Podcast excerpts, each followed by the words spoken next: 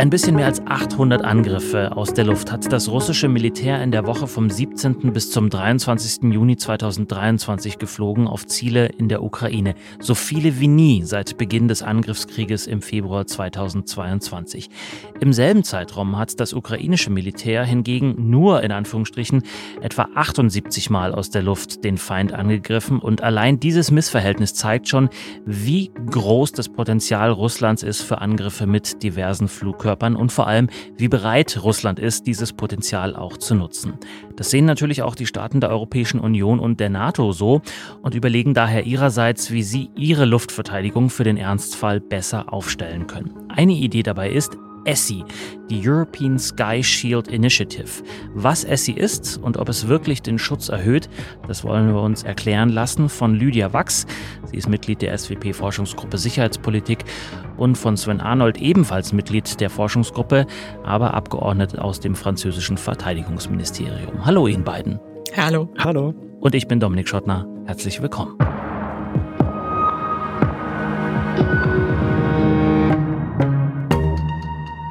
Herr Arnold, ESSI, ich habe es schon gesagt, das ist eine griffige Abkürzung für European Sky Shield Initiative, wenn man das etwas holprig auf Deutsch übersetzen würde, Europäische Himmelsschutzschild-Initiative. Wer hat denn die initiiert und wozu eigentlich? Also vor etwa einem Jahr hat äh, Bundeskanzler Scholz in seiner Prag-Rede erhebliche Investitionen im Bereich der Luftverteidigung angekündigt und die ähm, europäischen Nachbarn dazu eingeladen, sich auch daran zu beteiligen. Ähm, einige Wochen später ähm, hat Deutschland zusammen mit 14 europäischen äh, Partner äh, die Absichtserklärung unterschrieben, die dann ESSI offiziell gestartet hat. Das ähm, Hauptziel der Initiative ist es, die zahlreichen Fähigkeitslücken im Bereich der bodengebundenen Luftverteidigung schnellstmöglich zu schließen. Ähm, dies soll ähm, über die gemeinsame Beschaffung von marktverfügbaren Systemen in den unterschiedlichen Abfangschichten erfolgen was ähm, insgesamt günstiger sein soll und auch militärische Kooperation stärken soll. Mhm. Insofern handelt, handelt es sich ähm, primär um eine reine Beschaffungsinitiative. G genau, wenn ich da vielleicht kurz was noch ähm, ergänzen darf. Gerne. Genau, es handelt sich wirklich primär um eine Beschaffungsinitiative. Das heißt, so Begrifflichkeiten wie Schutzschild, Schutzschirm sind hier eher etwas irreführend, denn also eigentlich ja aus zwei Gründen. Erstens ähm, gibt es eben nicht ein System oder irgendwie eine One-Size-Fits-All-Lösung gegen alle Bedrohungen aus der Luft, ähm, sondern stattdessen ähm, kann man sich das so ein bisschen eher wie so ein Schichtsystem vorstellen. Das heißt, unterschiedliche Systeme können in unterschiedlichen, sich überlappenden sogenannten Abfangschichten, also Höhen und Reichweiten unterschiedliche Bedrohungen von Drohnen über Flugzeuge bis hin zu Marschflugkörpern und ballistischen Raketen bekämpfen. Mhm. Und Berlin hat eben mit ESSI eine Reihe von Systemen für vier unterschiedliche Abfangschichten von kurzen bis sehr großen Reichweiten identifiziert und ähm, möchte diese zusammen mit, mit ähm, Partnern beschaffen. Und dann der zweite Punkt, der hier noch wichtig ist, selbst nach der Beschaffung beziehungsweise Modernisierung ähm, dieser Systeme wird man nicht in der Lage sein, das gesamte europäische Territorium zu schützen, sondern wirklich nur bestimmte strategische Hochwertziele, einige Städte, Häfen, ein Teil der kritischen Infrastruktur. Aber eben das, das verdeutlicht nochmal, dass solche ja, Bilder wie Schutzschirm, Schutzschild etwas irreführend sind. Ja, gut. Also wir merken uns, äh, Begrifflichkeiten sind sehr wichtig in diesem Zusammenhang, wollen auch gleich noch darüber sprechen, wie Europa bislang eigentlich geschützt wurde, mit welchem Schutzschirm oder Schutzschild. Frau Wachs, aber vielleicht noch, es wird ja mit ESSI auf eine Bedrohungslage reagiert der aggressive Luftkrieg Russlands in der Ukraine, auch das haben wir kurz beschrieben eingangs. Wie viel davon bedroht denn tatsächlich die Europäische Union und die europäischen Mitgliedsländer der NATO? Also sicher hat Russlands brutaler Einsatz von Raketen, Drohnen etc. gegen die Ukraine auch die Bedrohungswahrnehmung in Europa und in den NATO-Staaten verschärft. Aber kurzfristig würde ich trotzdem sagen, dürfte es eher unwahrscheinlich sein, dass Russland die NATO ähm, bzw. Europa mit, mit Raketen oder anderen Langstreckenwaffen ähm, angreift. Denn so hat Russland erstens höchstwahrscheinlich wirklich nicht genügend militärische Mittel, um sich so einen Krieg zu erlauben. Äh, zweitens zeigt Russlands Verhalten im Ukraine-Krieg aber auch, dass es eine direkte Konfrontation mit der NATO vermeiden will. Das bedeutet jetzt aber trotzdem alles nicht, dass es keinen Nachholbedarf in der Luftverteidigung und Raketenabwehr gibt. Den würde ich sagen, gibt es auf jeden Fall. Mhm. Weil, was gab es da bislang, Herr Arnold? Wie wurde der Himmel über Europa bislang geschützt?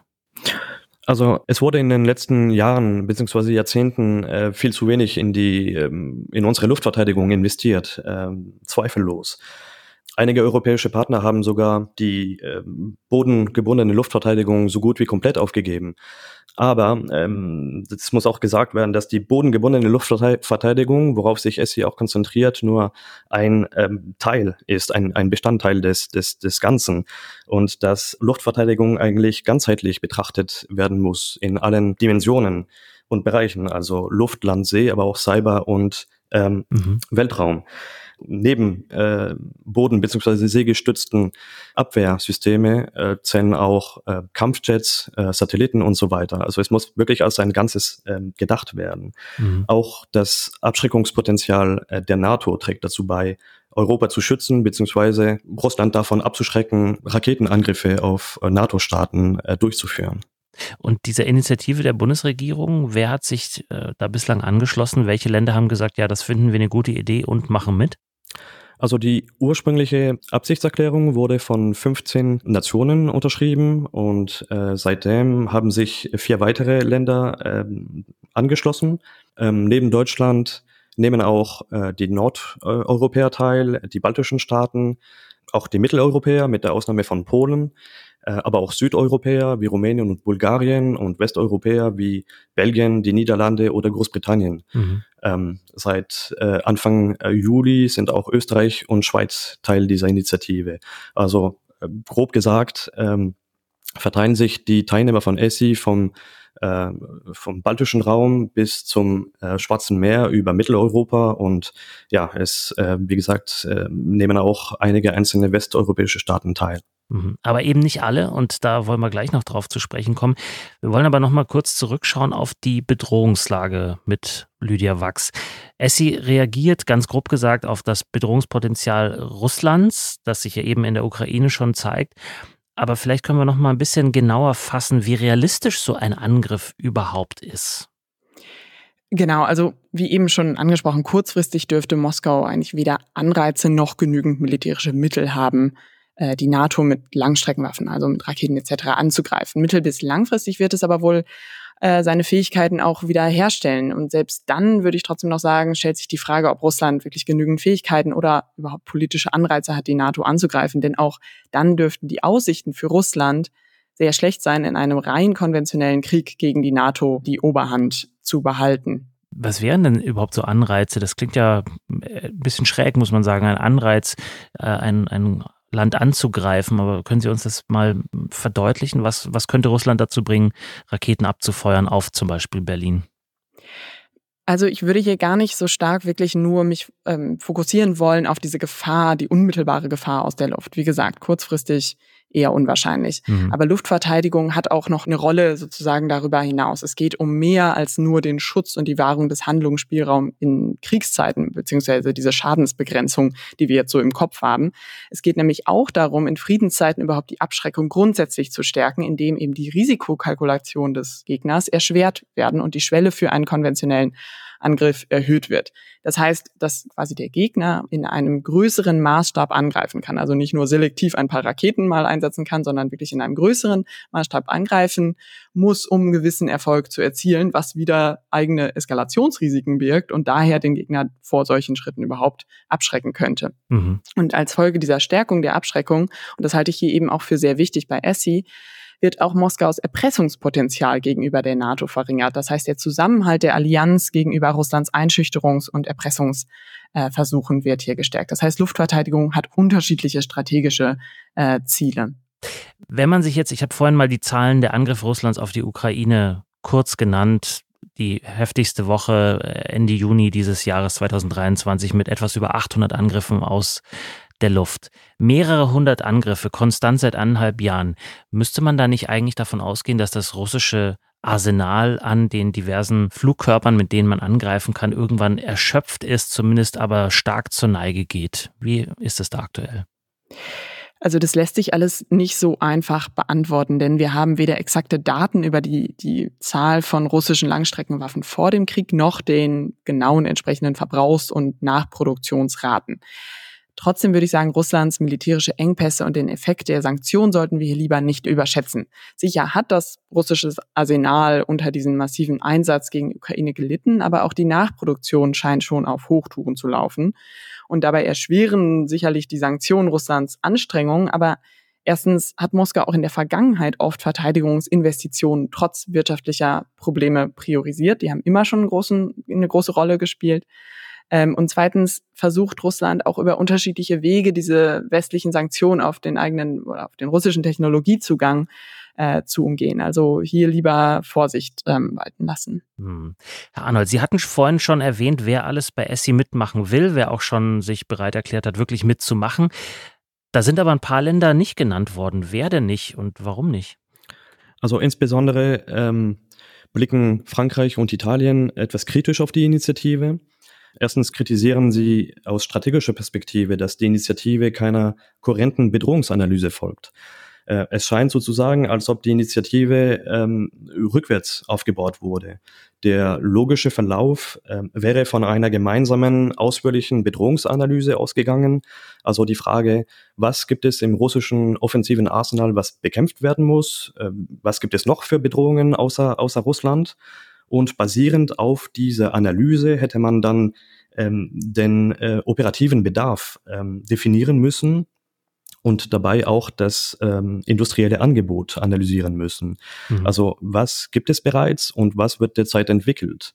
Ähm, bei ESSI hat man eher den Eindruck, dass es eine politische äh, Initiative ist, in der die ähm, äh, industrielle Lösung ähm, von Anfang an auch mit kommuniziert wurde oder mit vorgeschlagen wurde. Mhm. Frankreich hat auch Sorge, dass ähm, eine Stärkung der Raketenabwehr, insbesondere in der höchsten Abfangschicht, also außerhalb der Atmosphäre, das strategische Gleichgewicht und die Abschreckung gegenüber Russland unterminieren könnte. Aus diesem Grund muss es äh, aus französischer Perspektive einen ausgewogenen Mix äh, aus defensiven und offensiven Waffen geben, und es müssen auch, ähm, also es muss auch die nukleare Abschreckung berücksichtigt werden. Mhm. Ähm, zweitens äh, betrachten Paris und Rom äh, die Auswahl der Systeme kritisch. Ähm, insbesondere kritisieren sie, dass ESSI auch außereuropäische Systeme äh, zur Beschaffung beinhaltet und nicht nur europäische, obwohl es zum Teil auch europäische Alternativen gibt oder entwickelt werden. Ähm, beispielsweise äh, haben Paris und Rom ähm, zusammen das System SOMTE äh, entwickelt, welches in derselben Abfangschicht agiert wie der amerikanische Patriot. Ähm, und sie arbeiten auch derzeit an der Modernisierung dieses Systems. Also ist auch die industrielle Komponente ähm, ein, ein Kritikpunkt äh, aus französischer und äh, italienischer Perspektive. Und Paris hat sich da mit äh, Berlin überhaupt nicht abgestimmt, beziehungsweise umgekehrt. Wie kommt es zu so einer Kritik? Das ist ja, das ist ja ungewöhnlich, wenn man daran denkt, wie äh, eng die beiden Länder eigentlich sonst miteinander arbeiten. Also ich glaube tatsächlich, dass ähm, es ursprünglich Versuche gab, ähm, auch, auch Frankreich mit äh, und Italien mit an Bord äh, zu bekommen. Es sind ja zwei ähm, enge Partner, zwei wichtige Partner und die auch eine große Expertise im Bereich der Luftverteidigung haben. Ähm, aber ich glaube einfach, dass diese äh, fehlende äh, Bedrohungsanalyse dazu geführt hat, dass äh, Frankreich und Italien äh, nicht geneigt äh, waren, äh, dieser Initiative auch beizutreten, eben weil der deutsche Vorschlag äh, viele Dimensionen nicht berücksichtigt hat. Äh, über der industriellen äh, Dimension hinaus. Lydia Wachs, genau, ja. wenn ich da vielleicht so ein bisschen die, die andere Seite darstellen darf. Ähm, was man wirklich hier an diesen Kritikpunkten auch sieht und an der Initiative, da werden einfach wirklich die unterschiedlichen strategischen Ansätze, aber auch die unterschiedlichen industriepolitischen Interessen und Perspektiven auf die Rolle der USA in Europa deutlich. Und das ist eben, das zeigt sich jetzt insbesondere hier daran, dass eben Paris und äh, jetzt auch eben Rom nicht, nicht an ESSI ähm, teilnehmen. Also jetzt mal sehr vereinfacht aber grob gesagt betrachten eben Deutschland und die meisten anderen NATO-Staaten Raketenabwehr als Stärkung der konventionellen und nuklearen Abschreckung, da eben unter anderem, wie ich eben erklärt habe, diese Risikokalkulation von Russland dadurch erschwert wird. Paris hingegen setzt für die Abschreckung weitreichender Flugkörper vorrangig auf das eigene Nuklearpotenzial und sieht es da dann eben schwierig, wenn wir da die Raketenabwehr äh, stärken, weil aus Paris Perspektive wir damit so ein bisschen signalisieren, wir äh, glauben nicht an unsere eigene ähm, Abschreckung. Also das heißt, es sind wirklich einfach unterschiedliche strategische Ansätze und eine andere Strategie, die Paris hier verfolgt, als auch viele andere Staaten in, in der NATO. Und ähm, jetzt bezüglich dieser industriepolitischen ähm, Punkte, für Deutschland macht es wirtschaftlich erstmal Sinn, sich mit ESSI nur auf Systeme zu konzentrieren, die es auch selbst ausbauen will. Deutschland hat zum Beispiel eben schon diese Patriot-Systeme von den USA und will diese modernisieren. Da macht es jetzt keinen Sinn für Deutschland, dann andere Systeme zu beschaffen. Aber ähm, und, und eben auch Russ ähm, Berlins Verhältnis zu den USA ist ein anderes als das von Paris. Aber trotzdem würde ich auch hier sagen, Berlin macht dadurch natürlich die Initiative womöglich unattraktiv, also aus politischer Perspektive für andere Partner wie Frankreich oder auch zum Beispiel Polen, welches bilateral zum Beispiel mit den USA Patriot aufbaut, aber sich jetzt bisher nicht an sonst ähm, SI beteiligt. Das heißt, mit quasi einer Ausweitung könnte vielleicht diese Unattraktivität der Initiative, die momentan für manche Staaten vielleicht ähm, vorherrscht, doch ähm, adressiert werden. Genau, und darüber so ein bisschen hinaus scheinen auch noch andere Fragen so ein bisschen ungeklärt. Also so stellt sich insbesondere bei diesem israelischen System Arrow, was Deutschland ähm, erstmal national beschaffen und aufbauen will, die Frage, wie es in die NATO-Luftverteidigungsarchitektur genau integriert werden soll und wie es dem ganzen Bündnis zugutekommt. Also durchaus noch so ein paar Fragen oder Punkte, wo die Initiative gegebenenfalls noch ähm, ausgeweitet äh, werden könnte. Herr Arnold, das klingt ja, als ob da wahnsinnig viele Interessen in unterschiedliche Richtungen auch gehen. Die Kritik an Essi, was lässt sich aus der für die Zukunft ablesen? Hat das Projekt überhaupt eine? Also bis jetzt ähm, ist Essi eher eine politische Initiative. Es ist zweifellos ein großer diplomatischer Erfolg äh, für Deutschland. Jetzt wird die ähm, Aufgabe oder die Herausforderung für die Bundesregierung sein, äh, diese Initiative auch konkret und pragmatisch umzusetzen. Dabei geht es um die Integration der Systeme in die äh, NATO-Luftverteidigungsarchitektur. Es geht um die Integration der Software der unterschiedlichen Systeme. Es geht um die Ausbildung der Operateure, an denen es auch massiv mangelt. Ähm, es geht um die äh, Planung und Durchführung von äh, gemeinsamen Übungen und so weiter. Also das Ganze äh, aus einer politischen Initiative eine konkrete äh, Initiative machen. Wie wir ge bereits gesagt haben, der Fokus liegt eben zurzeit sehr stark auf der Beschaffung der Systeme. Wünschenswert wäre es, äh, denke ich, dass Berlin sich bemüht, auch ESSI äh, zu ähm, ähm auszuweitern, äh, wie es äh, Frau Wachs auch äh, angedeutet hat, und ein vollständiges Konzept äh, für die europäische Luftverteidigung vorzustellen, in dem auch eben die Kritikpunkte aus äh, Paris und Rom berücksichtigt werden, äh, um diese beiden wichtigen Partner auch mitzunehmen. Mhm. Gibt es da sowas wie einen Zeitplan? Für die Beschaffung äh, gibt es einen Zeitplan. Also Deutschland will bis 2025 ähm, die Systeme beschaffen. Ähm, wie das, die Konkretisierung dann ausschaut, wenn die Systeme dann tatsächlich da sind, äh, da gibt es meines Wissens nach keine, äh, keinen konkreten Fahrplan. Hm. Frau Wachs, zum Schluss, wenn jetzt das alles sozusagen gestreamlined wird mit der Beschaffung. Alle kaufen beim selben Laden ein, kaufen dieselben Raketen, dieselben Systeme, äh, ganz, ganz grob gesagt. Ist das tatsächlich die Abschreckung am Ende, die wünschenswert ist, um potenzielle Angreifer wirklich, um denen zu zeigen, bitte nicht probieren, äh, funktioniert am Ende nicht? Oder ist es am Ende eher der Anfang eines neuen Wettrüstens, wo immer noch eine Schicht draufgepackt wird? Also ich halte es für unwahrscheinlich, dass Russland alleine aufgrund der europäischen Investitionen in die Luftverteidigung Raketenabwehr sein eigenes offensives Raketendispositiv stärken wird. Denn Moskau dürfte so oder so angesichts der geopolitischen Lage und seiner konventionellen Schwächen, die wir jetzt ja auch gerade in der Ukraine sehen und die sich eher gerade noch verstärken, dürfte Russland also dann trotz so oder so danach streben, sein Arsenal an Langstreckenwaffen in den nächsten Jahren äh, auf und auszubauen. Ähm, in den Bereich der Luftverteidigung wurde in den letzten Jahren in Europa einfach kaum investiert. Da muss jetzt also vieles nachgeholt werden, um Russlands Risikokalkül und Erpressungspotenzial, wie eben schon ähm, ja, besprochen, äh, zu erschweren. Aber trotzdem äh, würde ich auch hier unterstreichen wollen, Luftverteidigung ist nur ein Baustein, der die allgemeine Abschreckungs- und Verteidigungsarchitektur der NATO gegenüber Russland stärken kann. Also es geht immer um einen angemessenen Mix aus nuklearen, konventionellen und Luftverteidigungs- bzw. Raketenabwehrfähigkeiten sagt Lydia Wachs. Mit ihr und mit Sven Arnold habe ich darüber gesprochen, was ESSI eigentlich ist. Die Abkürzung für European Sky Shield Initiative. Ganz kurz gesagt ist es eine Initiative der Bundesregierung, um die Luftverteidigung in Europa zu verbessern und das vor allem durch eine optimierte Beschaffung und Verteilung der Systeme. Vielen Dank, Lydia Wachs. Vielen Dank, Sven Arnold. Danke. Herzlichen Dank. Und wenn Sie, liebe Hörerinnen und Hörer, sich in das Thema weiter einlesen wollen, finden Sie wie immer unter dieser Podcast-Folge in den Show Notes einige Leseempfehlungen. Und wenn Sie sagen, ich möchte immer wissen, was in der SWP geforscht und veröffentlicht wird, abonnieren Sie doch einfach unsere Newsletter oder folgen Sie uns auf Social Media.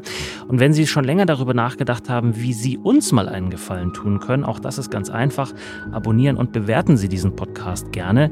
Wenn Sie ihn zum Beispiel bei Spotify hören, aktivieren Sie auch gerne zusätzlich die Glocke. Dann kriegen Sie immer eine Push-Nachricht, wenn eine neue Folge online ist. Leicht abgeändert funktioniert es natürlich auch bei vielen anderen Podcast-Apps. Ich bin Dominik Schottner. Bis zum nächsten Mal. Bleiben Sie neugierig.